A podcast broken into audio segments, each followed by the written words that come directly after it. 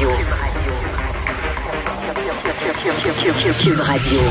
En direct à LCN. Mario Dumont, vous regardez LCN.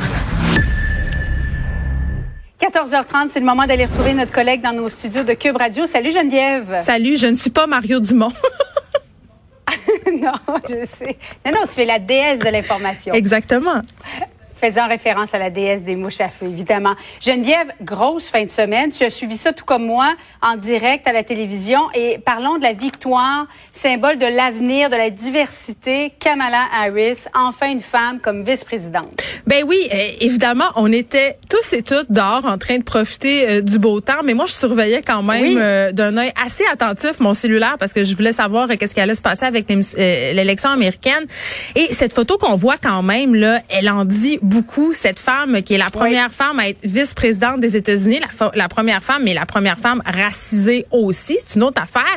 Et tu vois ce tailleur blanc qu'elle porte, c'est Oui. pas anodin, c'est pour souligner. en Elle n'a pas choisi ça au hasard. là. non, non, c'était euh, l'uniforme entre guillemets euh, des suffragettes, donc ces femmes qui menaient un combat pour l'égalité. Et je sais pas, mais je je l'ai tellement trouvé authentique, Kamala Harris, dans sa réaction euh, quand elle a appelé euh, Joe Biden pour lui dire euh, We did it, Joe, we Oui. did it. Tu sais, c'était comme tellement spontané et vraiment, euh, je l'ai entendu dire et ça, ça m'a beaucoup touché quand elle a dit Je suis la première femme à accéder à la Maison Blanche comme vice-présidente et je ne serai pas la dernière.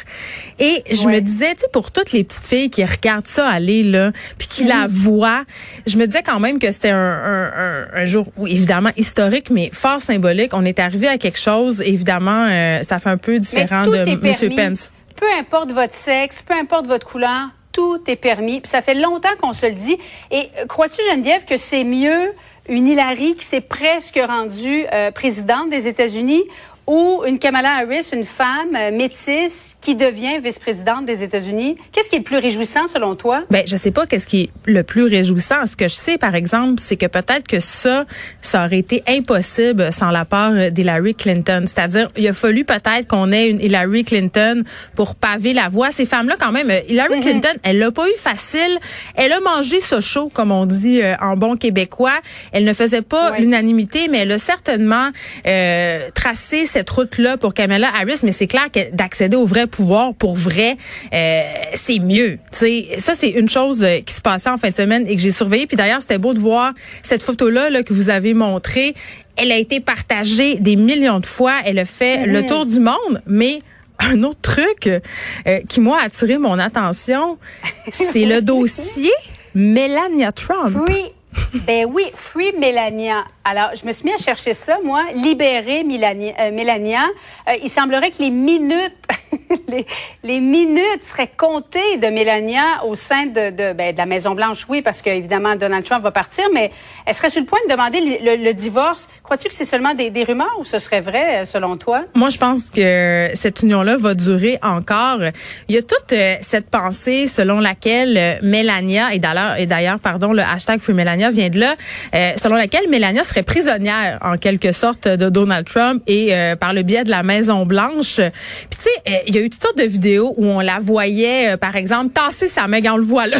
il essaie de prendre la main à se tasse.